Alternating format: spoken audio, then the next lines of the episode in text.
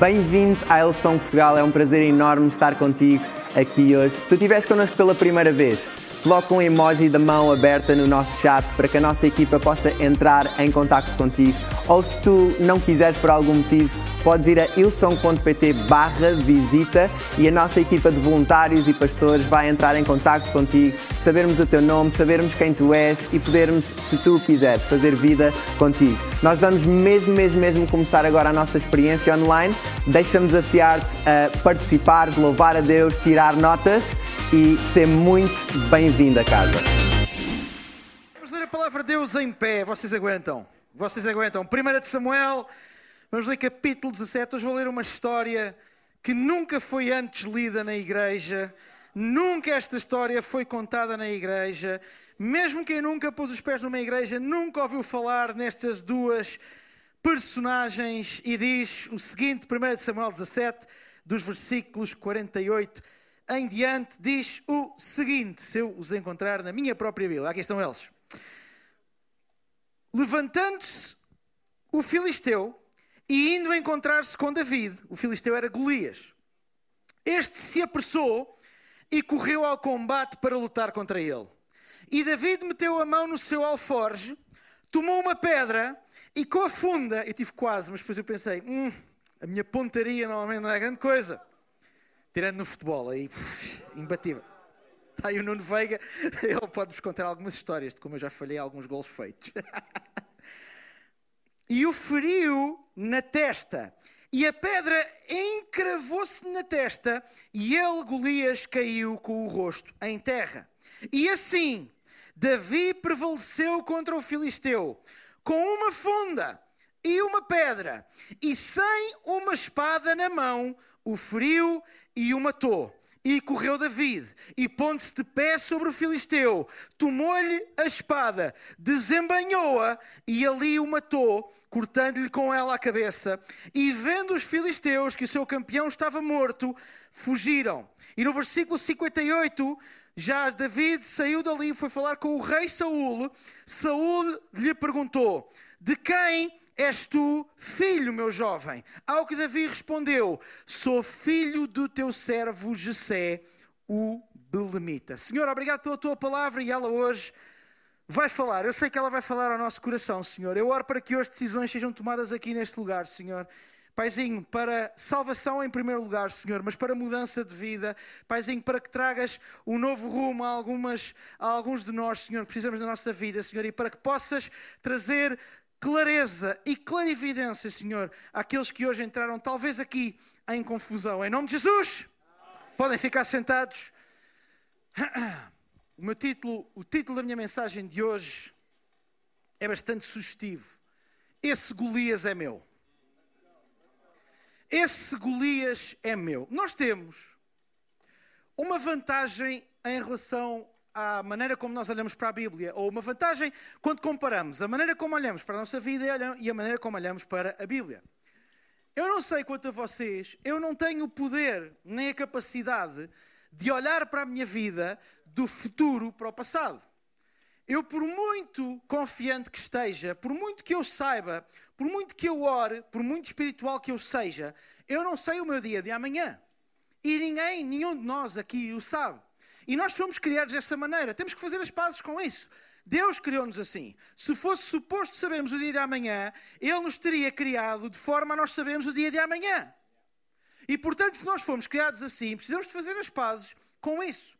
Ora, na Bíblia, nós até, e aquilo que eu vou dizer às vezes até inquina o entendimento que nós temos de algumas personagens e de algumas circunstâncias bíblicas. É que na Bíblia nós conhecemos a história de cada um, do futuro para o passado. Ou seja, às vezes nós vamos ler a história, como lemos aqui a história de David e Golias, e nós já sabemos não só o que aconteceu a David com Golias, mas nós já sabemos o que aconteceu com David no resto da sua vida. Nós já sabemos muitas vezes, já foste à igreja, ouviste pregar sobre David, que David foi chamado o homem segundo o coração de Deus. David foi feito rei de Israel. David foi, aliás, eh, Jesus é uh, predito na palavra de Deus como a raiz de Jessé, ou seja, alguém que sai, que nasce da árvore árvore de Jessé, da árvore genealógica de Jessé, ou seja, Jesus vem da árvore genealógica de David. Que, que tremenda coisa incrível aqui nós temos. E nós sabemos David, a história dele, lá desde o final da sua vida até ao início dos seus dias. Ou pelo menos aquilo que a Bíblia nos conta. E esse é um privilégio que nós temos para David, é um privilégio que temos para Moisés, é um privilégio que temos para Adão e Eva, é um privilégio que temos para Jesus, é um privilégio que temos para o apóstolo Paulo, é um privilégio que temos para tantas e tantas e tantas personagens ao longo da Bíblia e que não temos para nós. Nós não temos esse privilégio. Mas uma coisa nós temos é que quando olhamos para as nuvens e nuvens de testemunhas, como depois no Novo Testamento nos são apresentados todos estes heróis da fé, nós podemos ver um bocadinho de cada um de nós. Nós podemos ver um bocadinho de cada uma das nossas dificuldades e de cada uma das nossas vidas e de cada uma das nossas lutas e de cada um dos nossos Golias. E eu hoje quero falar exatamente sobre este aspecto de David, deste privilégio que nós temos de saber a história dele e de conhecermos a história dele. Deixa-me dizer-vos uma coisa e responder à questão como é que, e a história de David é muito interessante, como é que David era, nisto até nem os históricos, nem os historiadores, nem os teólogos sabem ao certo, porque a Bíblia uh, não, é muito, não é muito certeira, é um bocadinho dúbia naquela discussão se era o sétimo ou se era o oitavo dos irmãos porque não se, não se sabe bem se José teria sete, num sítio diz que sete, num sítio diz oito. Há ali de facto uma pequena contenda, mas até, sinceramente, é um bocadinho, não, não nos importa muito. Sabemos que David era o mais novo. Como é que o mais novo da casa de José, um mais novo de uma casa que sim teria alguma importância, porque José tinha posses, José tinha rebanhos, na altura rebanhos era o ouro da época, como é que David se torna rei? Como é que do mais pequeno de todos? E deixem-me dizer-vos que o episódio que eu acabei de ler, David e Golias, está intimamente ligado ao facto de David se ter tornado rei. Porque David é naquele momento que deixa de ser um ilustre desconhecido, que ninguém sabia quem ele era. Quando ele chegou à presença de Saul, ele teve de se apresentar. Por isso é que eu li o versículo 58. Saul teve que lhe perguntar: meu, meu jovem, mas quem és tu? Do género, de onde é que tu vieste, meu prodígio? E ele teve de dizer: Oh, olha, eu sou ali da casa de José, o teu servo belemita. Ah, não faço ideia. Provavelmente isso a ultra uma coisa assim. Ah. Como é que este rapaz chega a rei? Bem, a resposta está a seguir. Porque a palavra de Deus diz-nos logo no, no, capítulo 18 que quando o exército regressava à casa vitorioso, David, que poucos versículos antes o rei Saul nem sequer sabia quem ele era, diz que David as mulheres das cidades de Israel vieram ao encontro do rei Saul para o aclamar, cantavam, dançavam, eram acompanhados de instrumentos de música no meio de grande alegria, mas no entanto os seus cantares diziam: Saul matou os seus milhares, David matou as suas dezenas de milhares. Reputação.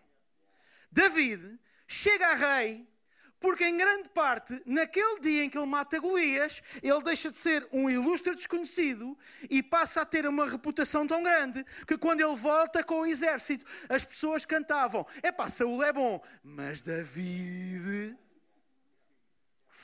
Uf, e a reputação de David subiu no meio do povo. Claro!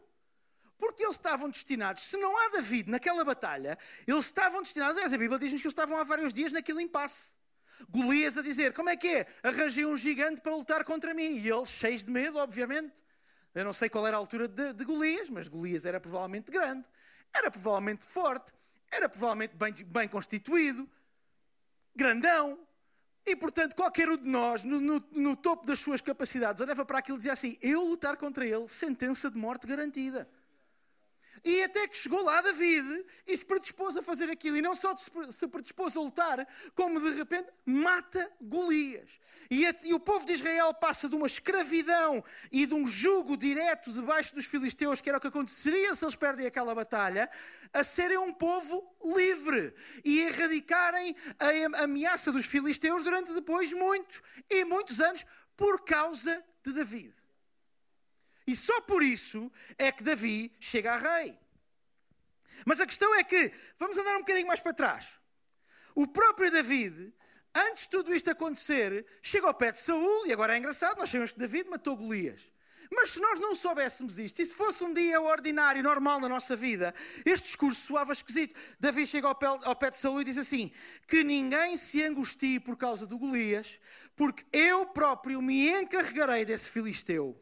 E Saul disse aquilo que qualquer um de nós diria: Como é que um rapaz como tu pode sequer fazer frente a um homem daqueles que é soldado desde moço? E David insistiu: Quando eu estou a tomar conta das ovelhas do meu pai, se aparece um leão ou um urso para roubar um cordeiro do rebanho, eis que corro atrás dele, lhe tiro o cordeiro da boca. Se ele se volta contra mim, eis que o agarro pelas mandíbulas e o despedaço até morrer. Uma quarta-feira normal na nossa vida.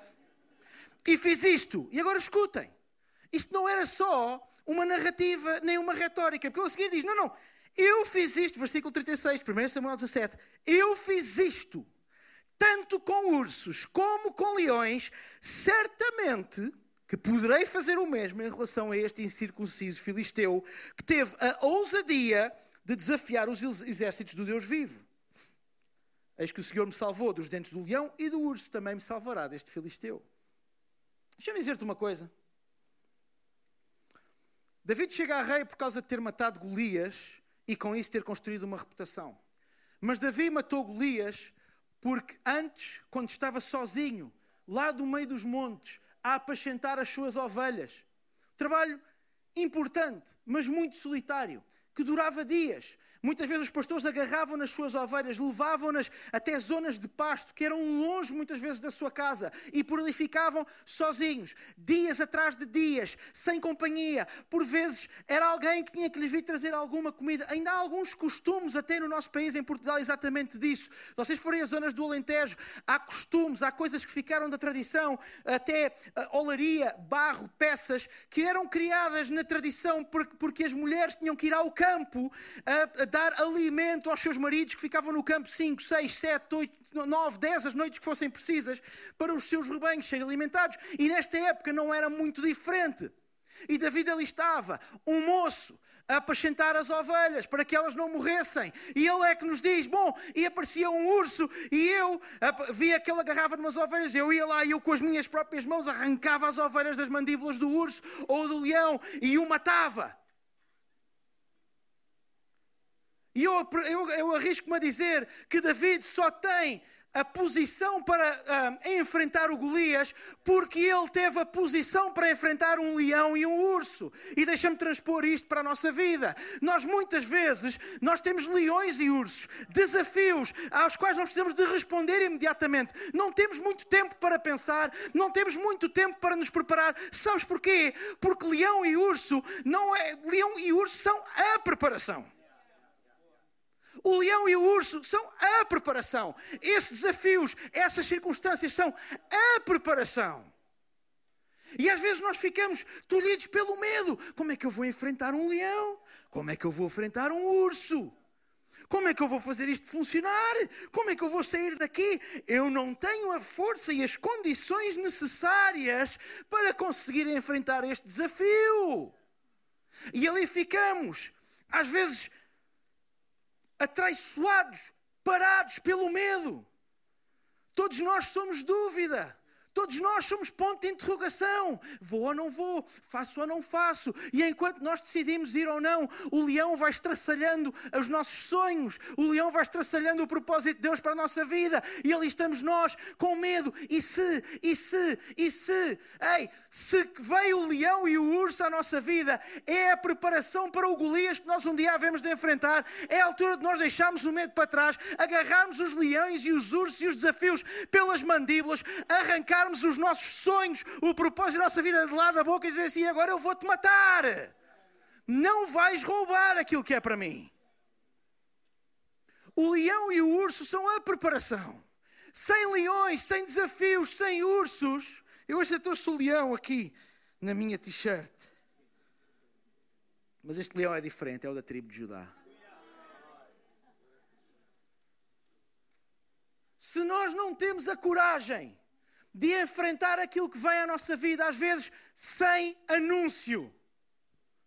E eu não estou a dizer que há coisas, é claro que há preparação humana que nós precisamos de fazer para sermos mais fortes, para sermos mais fortes na fé, para sermos mais capazes, para conhecermos mais. Não me entendam mal, eu não estou a dizer que a preparação não é importante, é claro que é importante. Em tempos de paz, nós nos prepararmos, fortalecemos a nossa alma, fortalecermos a nossa fé, mas há muitos momentos da nossa vida em que a preparação que nós temos que fazer é armar os nossos pés, nos levantarmos do lugar onde nós estamos e não sabemos às vezes bem com que coragem enfrentar o leão e o urso que vem à nossa vida para roubar e para matar e para destruir.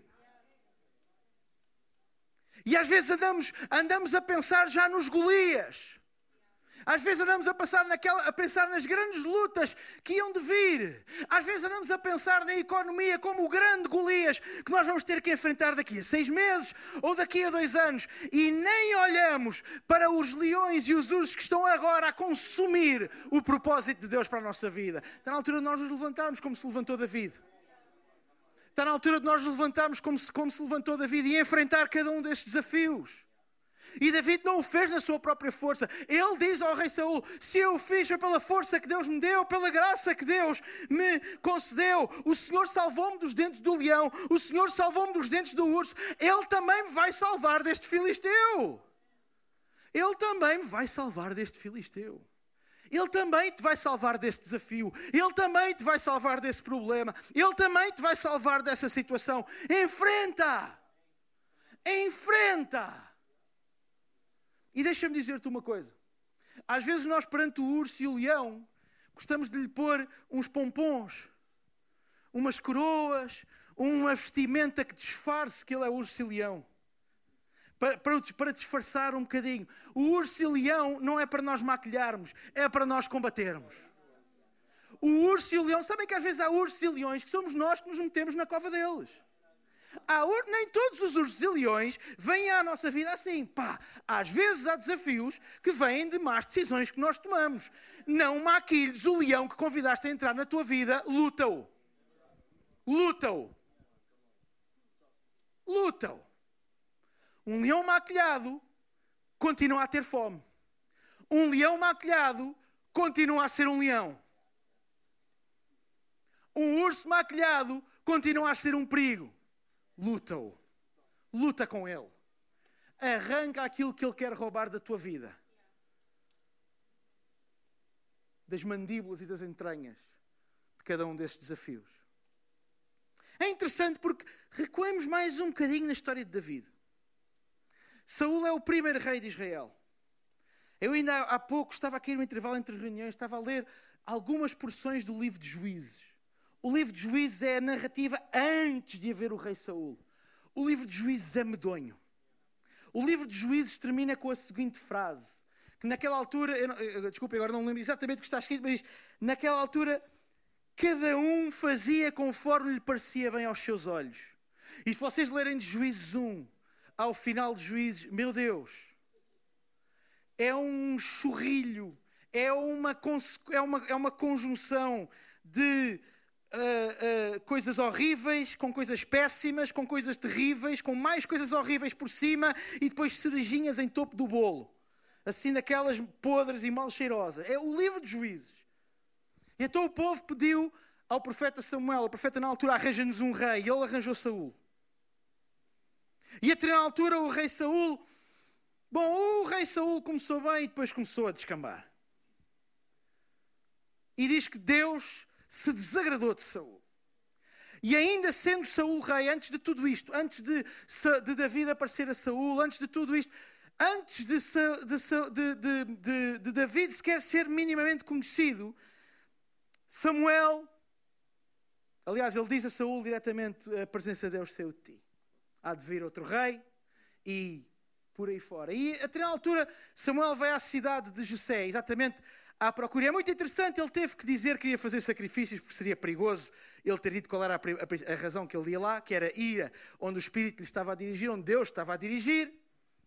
E Jessé é o pai de David. Samuel, o profeta Samuel, chegou lá, Deus o dirigiu até lá, porque supostamente o rei viria de lá. E a Bíblia nos conta uma história muito interessante. Diz que ele chegou, cumprimentou José e disse: Traz-me os teus filhos. E obviamente, segundo o, o, a época, de, uh, José começa por trazer o mais velho. E a Bíblia diz que Samuel, o profeta, um homem experimentado e batido, já não era novo, olhou e disse assim: É este de certeza, é forte, é grande, tem ar de um.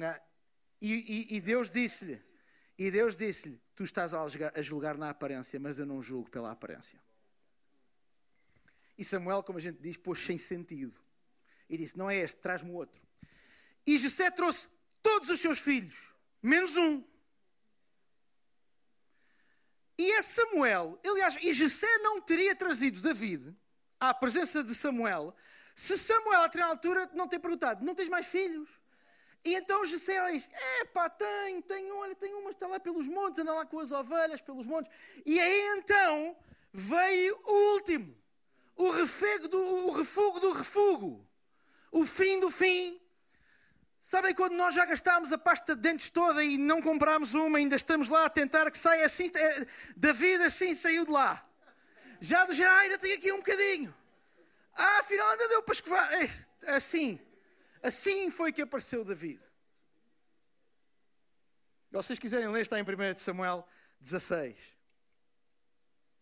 E quando David aparece, o Senhor diz a Samuel: É este, ungiu. E ungir na altura, eu acho que provavelmente nem José nem David tiveram noção do que é que Samuel estava a fazer.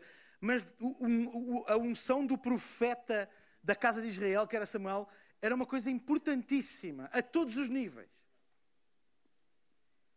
Isto agora enquadra-nos a história. Então o David que nós vimos, que começou por ser, que terminou lá sendo rei, da genealogia de Jesus, casa da onde haveria de sair a promessa da humanidade, a, nossa, a promessa da nossa salvação, Jesus, o David, o rei David, que matou Golias, que enfrentou ursos e leões, começa a história sendo o mais pequeno da sua casa, de tal forma que o seu pai não se lembrava dele. E nós olhamos e vemos assim: o que é que aconteceu pelo meio? Tudo aconteceu pelo meio, entre uma coisa e outra, foi natural. Não há um raio do céu disparado. Como ainda a semana passada estávamos a ouvir a, a, a história do profeta uh, de, de, Elias lá do, e do, do, de Baal, onde vem fogo do céu e aquilo é sobrenatural. Não há. Há um homem que com as suas mãos arranca leões e ursos, ou as ovelhas das mandinhas. Há um homem com uma funda e uma pedra. Você pode dizer, é pá, mas é preciso muita pontaria, mas é natural. Não há nada de sobrenatural. Não há lá a dizer que, bom, mas o anjo desviou o curso da pedra de forma a que. Não, é. Pau, enchei na pedra. Até o cortar da cabeça do, do Golias. Nós não vemos nada ali que não tenha um fundo de naturalidade. E eu quero te dizer uma coisa. Nós às vezes achamos que os grandes propósitos acontecem e as grandes coisas de Deus e as grandes mudanças de Deus na direção da nossa vida e as grandes revelações vêm com sinais absolutamente sobrenaturais. E depois o que é que fazemos? Chega o leão, chega o urso, chega o Golias e como é demasiado natural nós não os lutamos. Ah, não, isto é demasiado natural. Ah, isto são coisas do dia a dia, não é isto de certeza. É, é! A maior parte das vezes é. Desprezes as coisas que parecem naturais, que parecem do nosso mundo físico, mas que Deus usa para fazer uma coisa que verdadeiramente não fez. Então, olha, olha, uma sequência de coisas naturais fez uma coisa sobrenatural. Aquele que era o mais pequeno da casa de Jessé tornou-se o rei de Israel. E desprezamos estas coisinhas, os desafios, desprezamos os problemas, desprezamos as coisas que aparecem no dia a dia. Às vezes até oramos para que haja alguma coisa sobrenatural. Eu não estou a dizer que não há. A Bíblia está cheia de histórias. Eu só te quero alertar para uma coisa. Não descures o natural porque estás à espera de uma coisa sobrenatural. Porque Deus usa na naturalidade o seu sobrenatural. Todos os dias. Se tu me disseres assim, Bom, a verdade é que ele deu se calhar uma força sobrenatural a David, verdade. Mas se David não levanta os seus pés naturais e não agarra na sua coragem natural e com as suas mãos naturais arranca a ovelha natural e real das bocas do urso que é natural e real, não tínhamos David para contar a história se o David natural não saca da sua funda física para, com uma pedra física e faz pontaria ao Golias físico e acerta no meio da testa do Golias físico, nós não tínhamos David, rei de Israel. Ei, faz o natural e Deus vai fazer o sobrenatural. Faz a tua parte que Ele vai fazer com que a pontaria chegue lá. Ele vai fazer com que a pedra que tu atiras ao teu Golias acerte no Golias, por mais difícil que seja. As dificuldades e os desafios são a preparação. Todos nós haveremos de enfrentar Golias, alguns de nós já os enfrentamos, alguns de nós estamos a enfrentar. Deixa-me dizer-te que os desafios, os problemas, as dificuldades do nosso dia a dia são a preparação para o Golias. Não desprezes os problemas e os desafios que tens em mãos, pois eles te preparam para quando chegar o Golias, tu teres a mesma confiança que David tinha. É o próprio David que diz a Saul. É o próprio David que diz: Eu não tenho problema, porque eu já enfrentei outros desafios. Eu não tenho problema, porque eu já enfrentei ursos, porque eu já enfrentei leões. É o Golias, é verdade. É pá, já tinha defrontado um gigante deste tamanho. Eu não me lembro de ver ninguém desse tamanho, mas se eu já tive a força dada por Deus para matar ursos, se já tive a força dada por Deus para matar leões, no meio da montanha, eu podia gritar por socorro que ninguém me ia ouvir, eu aqui com o exército atrás de mim, de certeza que não vou ter problemas com o Golias. No fundo, o que David disse a Saul foi: Esse Golias é meu, ninguém mais o vai combater, sou eu quem o vai combater. E eu acho que às vezes nos faz falta essa atitude. Esse Golias é meu. Esse Golias é meu. Para eu cumprir o propósito que Deus me deu, eu vou ter que lutar esse Golias. E pode parecer assustador para toda a gente que está à minha volta, mas eu sei em que força é que eu vou até Ele. Porque eu já vi a força dele a funcionar comigo em mim, nesta situação, naquele problema. Eu já vi a sua graça e a sua misericórdia e de certeza que não é agora que Ele me vai falhar. Não chores por preparação quando os leões e os ursos vêm, porque eles são a preparação que Deus mandou à tua vida. Eles são a preparação que Deus mandou à nossa vida. E às vezes nós choramos, e agora o que é que eu vou fazer? Combate-os. Mete as tuas luvas, de boxe e combate-os. Deixa-me dizer-te que não há rei sem Golias. Não há rei sem Golias. David não teria chegado a rei se não fosse o episódio de Golias. E da mesma forma, tu não cumprirás o propósito de Deus para a tua vida se não tiveres a coragem de enfrentar o Golias. Aquele monstro com o qual se calhar tu te deitas a pensar, que te rouba a paz, que te rouba os bons pensamentos que às vezes pode aparecer ao meio da noite, em pesadelo, aquele monstro que tu dizes: como é que eu vou ganhar? O monstro que se calhar hoje tu tens estado a olhar e a fazer contas de mais, de menos, de multiplicar e de dividir, a pensar como é que eu vou passar, matar, derrotar, destruir, como é que eu vou mandar abaixo este Golias que apareceu na minha vida. Se tu soubesses o que é que Deus quer fazer com esse Golias, já te tinhas levantado do teu lugar, já tinhas deixado de fazer contas e já tinhas confiado no poder e na graça de Deus, que pela sua graça o Golias vai abaixo, ele vai te dar a pontaria, ele vai te dar a pedra, ele vai te dar a funda, o Golias vai abaixo. O Golias vai abaixo seja ele uma dificuldade pessoal, tu não consegues largar isto, tu não consegues deixar aquilo, há algo que está, há algo que está a, a amarrar, algo que está a tirar a liberdade, seja alguma coisa na tua vida, seja alguma coisa que está a tirar por completo o gozo de viver. Ei, é um Golias que está ali pronto pela graça de Deus a ser destruído pelas tuas mãos. E não é o Golias de mais ninguém, esse é o teu Golias. Eu tenho o meu, tu terás o teu. E nós até nos podemos ajudar uns aos outros. O que eu estou aqui a dizer não é, eu não estou a colocar a nós sozinhos perante o perigo. Não é isso. Entende o que eu estou a dizer? Eu não estou a dizer que às vezes não precisamos de ajuda, de aconselhamento, de quem esteja a dar-nos força por trás. Eu não estou a dizer nada disso. Eu estou a dizer é que há lutas que mais ninguém pode lutar a não ser tu. E que se tu não te levantares para as lutar, ninguém as vai lutar e o Golias não vai cair.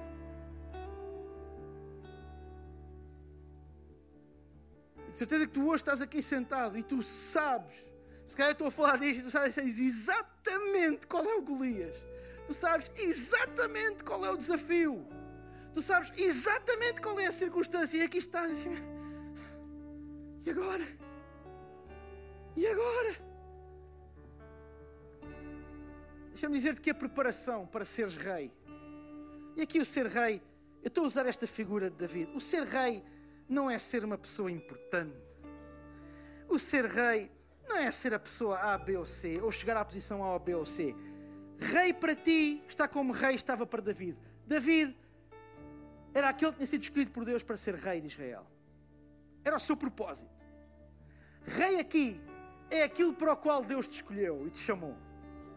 Eu não sei se é para teres uma posição de, aos olhos dos homens, tremenda influência, e eu não sei. Ou seres uma pessoa que até pode passar ao longo desta vida, aos olhos dos seres humanos, às vezes da, da fama, até meio incógnita. E, no entanto, cumprires perfeitamente o propósito que Deus tem para a tua vida e não é mais pequeno nem maior do que o de ninguém. Porque às vezes também, posso ser cru, às vezes confundo o propósito de Deus com fama. E é triste. Fama até pode ser uma consequência do propósito de Deus. Não digo que não. Mas tu tens um pingo de necessidade de fama ao perseguir o propósito de Deus, já estás a fazer pontaria a outro sítio que não à testa do Golias. E a pedra só tem valor, ou a pedra só atinge o seu resultado se ela bate em cheio na testa do Golias. Se ela bate na barriga, epá, pode causar alguma dificuldade. Ele pode ficar ali dois ou três segundos, mas a seguir ele vai se virar a ti. Se bater na perna, epá, até lhe pode arrancar um pedaço de pele. Se for uma pedra com muita força, se calhar. Mas provavelmente o Golias vai se virar a ti à mesma. E quando nós metemos outras coisas na funda que atiramos ao Golias, corremos o risco de acertar, mas acertar ao lado e o Golias não morre. Pior. Imagina o que é que aconteceria se David e passa aqui. O Golias ia se um bocadinho mais ainda do que ele já está virado. Ou até se lhe bate numa parte do corpo. Que eu vou dar cabetia ao franganote.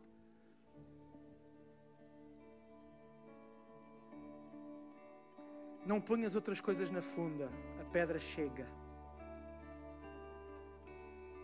Nem faças pontaria a outras coisas. O que tiver de vir, Deus trará. Entendes o que eu quero dizer? O que tiver de vir, reconhecimentos, famas, afins, essas coisas, o que tiver de vir, virá. Ninguém está mais preparado para a fama e para o reconhecimento do que aquele que não presta a mínima atenção à fama e ao reconhecimento. É por isso que às vezes dizemos de pessoas que conhecemos e que ganharam uma notoriedade foi tu mudaste. Na verdade, o que mudou é que se torna visível o resultado de uma coisa que já era um objetivo reconhecimento, fama, ser conhecido, ser adorado de certa forma. Faz, ponta, faz pontaria à testa do Golias. Chega e sobra. Se ficares famoso porque mandaste o teu Golias abaixo, levanta os teus braços e dá glória a Deus. Porque se tu derrotaste o Golias, não foi porque a tua pontaria é extraordinária, mas porque Deus está contigo. E se eu estou aqui a falar de nosso caminho para ser rei é matarmos o nosso Golias, eu estou a falar do nosso caminho para cumprirmos o propósito de Deus na nossa vida, é matarmos o nosso Golias. Não significa que vais ser rei, literalmente falando. Não significa que vais ser famoso ultra conhecido. Toda a gente vai adorar o teu dom e dizer: Olha, tão bem que tu fazes pontaria à testa, acertaste à primeira, não precisaste mais nenhuma pedra. Ninguém. Entende o que eu quero dizer? O importante é mandar o Golias abaixo. Deus fará o resto. E deixa-me dizer-te que esta preparação para o propósito de Deus, nós podemos olhar para Davi assim: Uau! Ele ter aprendido a lidar com leões e com ursos foi a preparação que ele precisava. E é engraçado porque o discurso de Davi, Davi era inteligente. Davi tem um discurso com Golias e outro com Saul. Davi a Saul viu-se na obrigação de lhe dizer as dúvidas que Saul tinha, que, é pá, mas a minha experiência é esta. E ele diz: E eu sei que se Deus fez isto com os leões e com os ursos, em, em mim, através de mim, ele também vai fazer com Golias. Mas ele foi obrigado a pôr ali a sua experiência humana. Olha, eu já fiz isto com ursos, eu já fiz isto com leões. Mas reparem que com Golias ele não teve este discurso. O discurso dele foi um bocadinho diferente. Porque ele, para Saul, que era um homem poderoso, era um homem da carne, era um homem dos exércitos, era um guerreiro ele teve que usar o lado guerreiro e contar a história de guerra. Porque ele precisava da aprovação de, de, de Saul para ir matar Golias. Mas com Golias o que ele diz é simples. Dão lá comigo em 1 Samuel 17. Tu vens, isto é da vida falar com Golias. Tu vens contra mim, armado de lança e escudo, mas eu lutarei contigo em nome do Senhor dos Exércitos, o Deus de Israel, o verdadeiro Deus a quem tens afrontado. E escutem, e hoje o Senhor te entregará na minha mão e hei, e hei de te matar, e a cabeça de cortar, e darei o corpo morto dos teus homens aos pássaros e às feras, e toda a gente ficará a saber que há um Deus em Israel. E todos os que estão aqui hão de ver que o Senhor não depende de armas de guerra para cumprir os seus planos de salvação. Ele atua sem estar sujeito a meios humanos, e isto é só dele, e ele vos entregará na nossa mão. Davi não precisou de puxar a sua experiência. Ele disse assim: Olha, uma coisa eu sei. Tu vens a mim com as armas que tu tens, mas a arma que eu tenho, mete as tuas armas a um canto, porque eu venho a ti em nome do Senhor dos Exércitos, o Deus de Israel. E a preparação do urso e a preparação do leão não foi uma preparação externa para David saber que músculos, que sítios é que precisava de acertar, como é que se tira sete passos para tirar um urso das mandíbulas, de uma ovelha das mandíbulas do urso, quatro passos para conseguir cortar a juba a um leão. Nada disso. A preparação de David não foi externa, a preparação de David foi interna. Foi ele dizer assim: se Deus, se eu confiei nele no leão, se eu confiei nele no urso, por que é que eu não hei de confiar nele no Golias? E às vezes nós estamos muito preocupados com a preparação externa. Eu ter mais ferramentas, eu ter mais capacidade, eu ser mais forte. Volto a dizer: ótimo, claro que sim, força nisso. Mas, meu querido amigo, no momento de pormos-nos de pé e enfrentarmos os Golias, digo-te uma coisa: se a tua confiança estiver nos paus e nas armas e nas pedras e nas fundas, vais sair derrotado. Mas se a tua confiança estiver, Deus vai me dar este Golias, este Golias é meu, eu vou vencer pela graça, pela força, pela misericórdia de Deus, eu vou vencer esse Golias. Essa é a preparação. E no fim do dia, por mais preparado fisicamente que tu estejas, o leão e o urso e o próprio Golias preparam-te para colocares a confiança, a tua confiança no lugar certo. E deixa-me dizer-te uma coisa. Tu hoje, se calhar, aqui estás-me a ouvir a falar de Golias, estás a identificar o Golias da tua vida, estás a ver a luta à tua frente.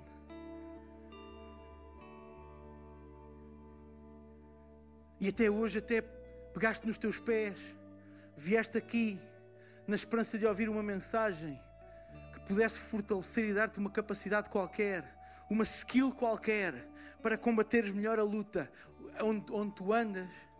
Não te enganaste, mas talvez a skill que tu vinhas à procura não é a que eu te vou dar. Eu não tenho para te dar armas, eu não tenho paus para te dar, eu não tenho sete passos para te dar. Eu não tenho 22 passos para ser bem sucedido na vida. Eu não tenho nada disso para te dar. O que eu tenho para te dar e aquilo que Deus me entregou para te dar hoje é simples, mas é muito mais poderoso que qualquer arma que tu possas ter na tua vida inteira. Sai para defrontar o Golias com confiança de que o teu Deus vai lutar contigo e por ti. Sai para defrontar o Golias com a certeza de que Ele te vai entregar nas, nas tuas mãos, de que Deus te vai entregar o gigante nas tuas mãos. Sai para defrontar o Golias com a certeza de que se fosse pela tua força estavas bem tramado. Porque eu digo-te uma coisa: se fosse pela minha força, as lutas todas que eu já passei, e está aqui gente pedir dar testemunhos inacreditavelmente ainda mais duros que o meu, se fosse pela minha força, as lutas que eu já passei tinha vencido zero. Zero. Mas, meus queridos amigos, pela graça, com o poder de Deus, não há Golias que possa fazer frente se nós olhamos e dizer assim: bom, o homem tem paus, o homem tem armas, ele tem skills, ele tem ferramentas, ele tem capacidades e eu tenho um pedaço de pano e um calhau. E ainda assim ter ousadia dizer: bom, quero lá saber eu quero lá saber se vou ter que enfrentar os Golias com estas ferramentas. Porque a ferramenta mais importante de todas ninguém me atira. Deus está comigo e Ele vai dar o teu corpo, Golias, de comer às aves do céu, às bestas do campo. Nunca mais vou ter que enfrentar-te a ti, Golias. Porque Deus me entregou a ti nas minhas mãos. Tu não precisas de mais passos para isto ou para aquilo. Tu precisas é de uma confiança inabalável no teu Criador. Ele está contigo. Meu querido, Ele está contigo em todo o tempo, por onde quer que tu andes, onde quer que tu estejas. Ele está contigo. Não há desafio, não há problema, não há situação, não há questão tão dura que quando tu colocas os teus olhos nele, quando tu colocas a tua confiança nele, ele não possa e não saiba resolver. E quando tu colocas a tua confiança nele, quando tu colocas a tua confiança inabalável no Senhor Deus dos exércitos, com uma coisa, nós temos um extra que David não tinha. Nós hoje sabemos que temos um mediador entre Deus e os homens, chamado Jesus Cristo, que nos justifica, que pelas suas pisaduras nós fomos sarados, que os nossos pecados nos foram perdoados. Nós não precisamos mais estar longe daquele que nos criou, porque aquele que nos criou nos deu o seu Filho Jesus, para que não mais estivéssemos longe, mas estivéssemos perto, para que não mais morrêssemos, mas tivéssemos vida eterna. E nós precisamos de avançar nessa confiança, com essa força, não com outra força qualquer. É nessa força que nós vamos, é nessa confiança que nós vamos. E talvez tu, eu sei que aqui gente precisa de ouvir isto, ou eu sei o quanto eu preciso de ouvir isto. Eu não vou avançar na minha capacidade, nem na minha confiança. Eu vou avançar no facto de que Deus está comigo. Esse Golias é meu. É meu. Sou eu que vou lutar contra ele.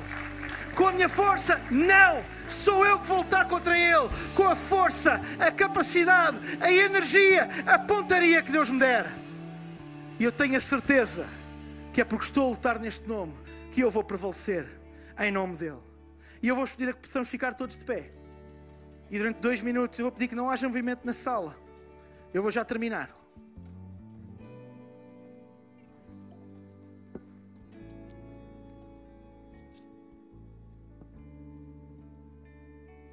E hoje eu gostava de te dar uma oportunidade de tu poderes fazer as pazes com Deus. Talvez tu nunca tenhas tomado uma decisão de, de reconhecer que não és um acaso, de que alguém te planeou, alguém te desenhou e que alguém te colocou neste mundo. Mas sabes, a, a, a graça e a bondade de Deus, ela é tão extraordinária que Ele não nos deixou ao nosso próprio destino. A palavra de Deus nos ensina que todos nós erramos, todos nós falhamos e por causa disso não mais podíamos ter contacto com o nosso Criador. Mas a palavra de Deus também nos diz que Deus não nos deixou assim. João 3,16 diz que Deus amou o mundo de tal maneira para que todo aquele eh, que deu o seu único filho, Jesus. Para quê? Para que todo aquele que nele crê, em Jesus, não pereça, não morra, mas tenha vida eterna. Mas tenha vida eterna. E a vida eterna começa aqui, agora. Não é só aquilo que acontece no momento em que, e acontecerá a todos nós, estes nossos olhos físicos fecharem e nos partirmos desta terra. E que Deus nos dê a todos saúde para durante muitos anos. Entendeu o que eu estou a dizer? A vida eterna é aquilo que nós vivemos já agora. Começa agora. E graças a Deus pela vida eterna que Ele nos dá e a esperança que Ele nos dá depois da morte. Mas graças a Deus que a sua esperança começa antes. A sua esperança começa hoje. Eu não mais preciso viver longe do meu Criador. Eu tenho um propósito na vida que eu vivo nesta terra. Viva eu mais um ano ou mais um século, eu tenho um propósito e uma razão para estar aqui. E o momento que eu agora vou proporcionar é exatamente para tu poderes fazer as pazes com o teu Criador através da pessoa de Jesus. Fazendo aquilo que eu ainda agora acabei de dizer. Para que todo aquele que crer em Jesus, não só como um bom homem, nem como alguém que disse coisas interessantes, mas como filho de Deus, a minha e a tua salvação, a minha e a tua esperança, não morra, mas possa desfrutar de vida eterna. E o que eu vou fazer é simples, eu vou contar até três daqui a poucos segundos.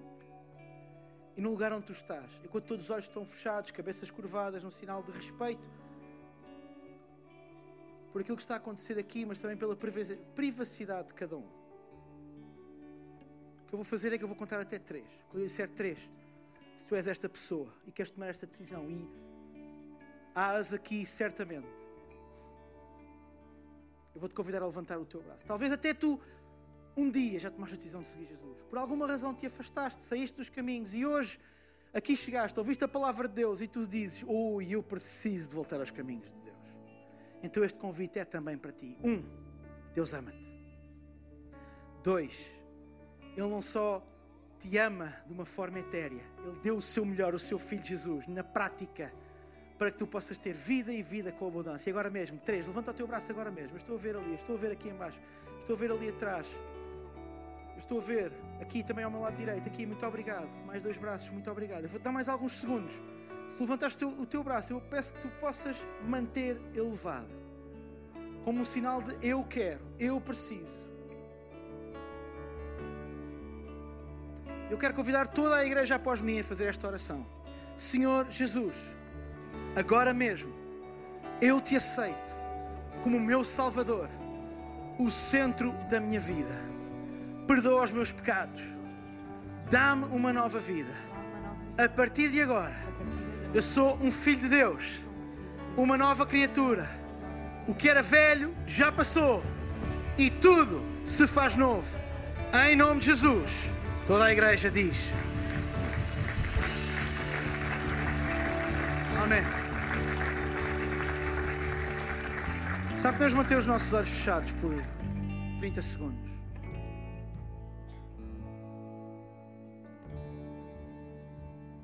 Há aqui gente que está a enfrentar Golias.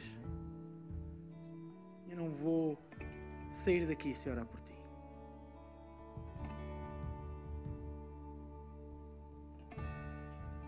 Há aqui gente que está enfrentar problemas muito maiores do que que acha que consegue lidar. E talvez humanamente esteja certo.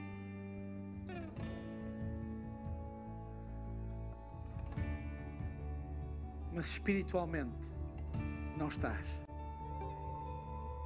Nada é tão grande, tão alto, tão profundo, tão largo, tão sujo.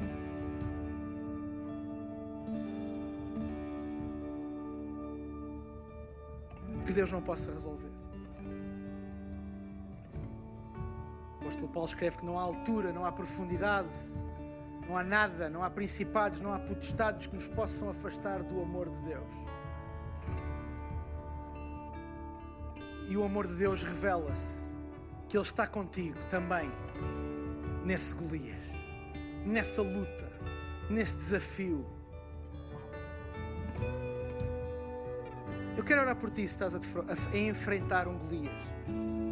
Se calhar ainda não estás a debater-te com ele porque tens protelado porque tens adiado, ou até porque estás a ver o Golias a vir ter contigo, mas ainda não chegou a hora de o defrontares. Mas tu tens a consciência de que há um Golias na tua vida, há um desafio interno ou externo. Eu vou te pedir para você levantar o teu braço.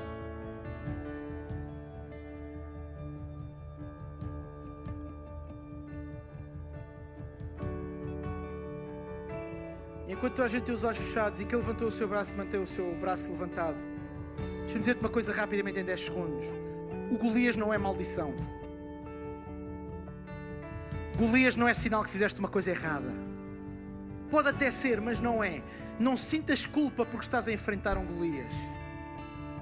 Golias é muitas vezes o passe que nós precisamos para que se cumpra em nós o propósito maior de Deus não desprezes o Golias. Não te amedrontes perante o Golias. Não te fites no seu tamanho, mas antes no tamanho do Deus que está contigo, agora mesmo, enquanto tu lutas ou enquanto tu te preparas para lutar. Agora mesmo, Senhor, Paizinho, oro por ousadia para lutar cada um destes Golias, Senhor. E eu oro por força sobrenatural, Senhor. Pontaria sobrenatural, Senhor. Paizinho, eu oro para que agora mesmo todo resquício de dúvida se vai dar, se vamos conseguir, se vamos chegar, se eu vou sobreviver agora mesmo, Senhor, seja varrido das mentes e dos corações, agora mesmo, Senhor. E que no lugar da dúvida nasça e cresça uma esperança certa de que não terminou, de que tu estás conosco, de que a tua mão está conosco em cada dificuldade, em cada tempestade, em cada Golias, em cada luta, Senhor. Paizinho, eu oro aqui especialmente se alguém que está a lidar com forças do mal, Senhor, com áreas de forças do mal agora mesmo, Senhor.